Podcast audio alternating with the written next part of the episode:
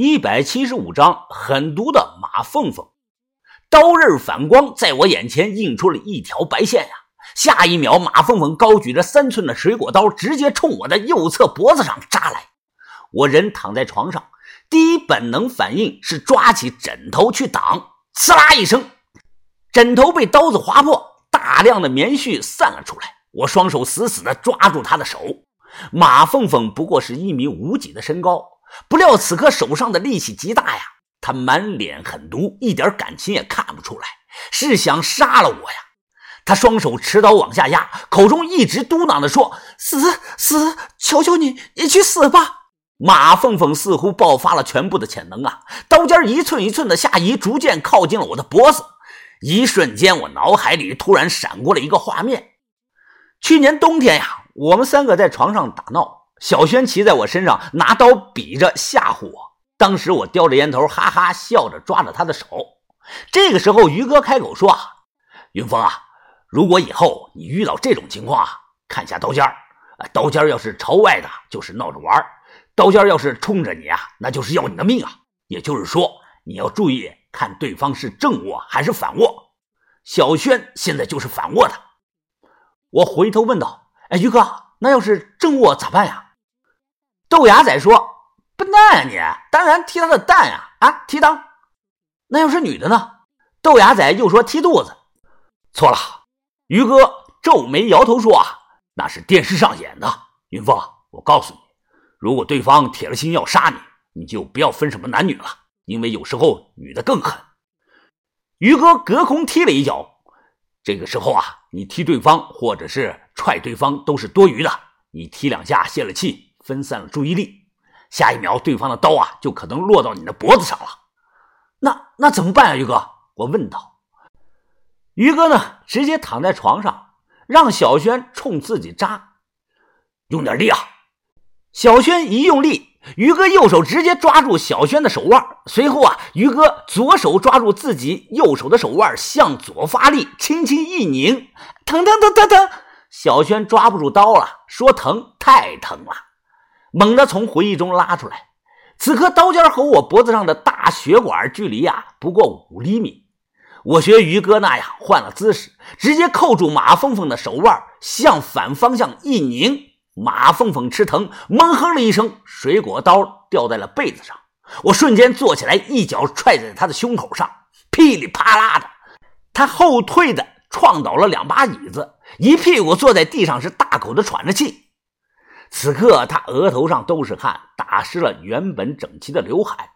你妈了个逼的！我光着上身跳下了床，过去就是一脚踹在他的脸上，马凤凤直接就趴下了。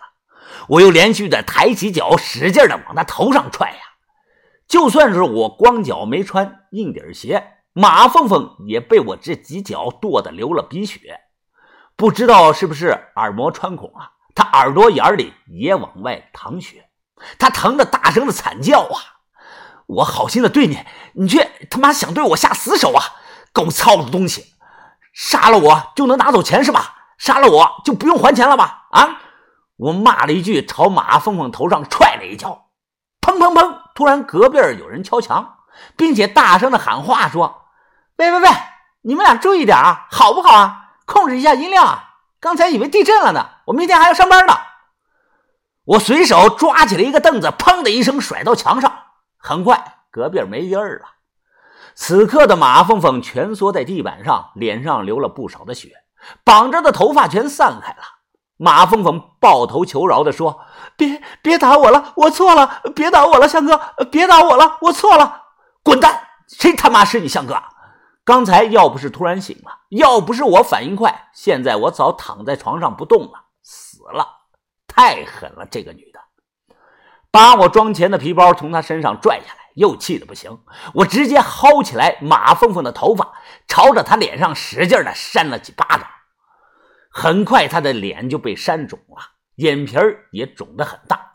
马凤凤虚弱的喘着气说：“相相哥，我我错了，我我错了，我不该想要你的钱，放了我吧，放了我吧，相哥，我爸他在床上没人照顾呢。”这话不能信啊！一把将他推倒，我起身去看旅馆的房门，他是怎么进来的呢？我在地上啊捡到了一张塑料卡片，一看顿时明白了。这个塑料卡是小孩玩的那种玩具卡片，来回转啊，看着有变化。卡片的背面呢有胶水，我明白了。之前让他带上门，他偷偷的把这张卡片贴在了门框上，让锁舌啊弹不进框上的花槽，这才导致没有锁上。打了一顿，气没有刚才那么大了。我冷静下来，就想怎么处理他。这不是荒山野岭的天井村，而是在闹市区。喂，死了没有啊你？马凤凤看着我，眼睛睁开了一条缝。我说啊，我想了个办法，问问你，看行不行？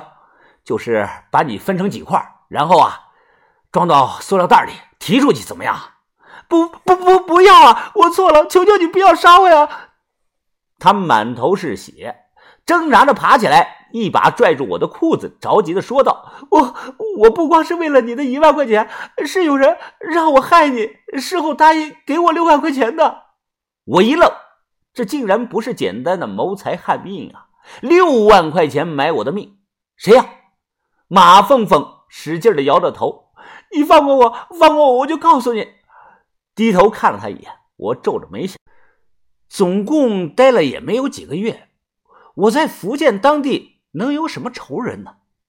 这个时候啊，我脑海里突然浮现出了一张人脸，我问他：“是不是一个黑胖子找你的？”马凤凤愣了愣，浮肿的眼睛里闪过了一丝的惊慌，我全看在了眼底。我猜对了吧？他低下头不说话。我用脚勾起他的下巴，冷着脸说道：“说说出来，我让你少受点罪。”点了一根烟，抽了口。我蹲下来，把通红的烟头放在了他的眼前，距离不过三公分。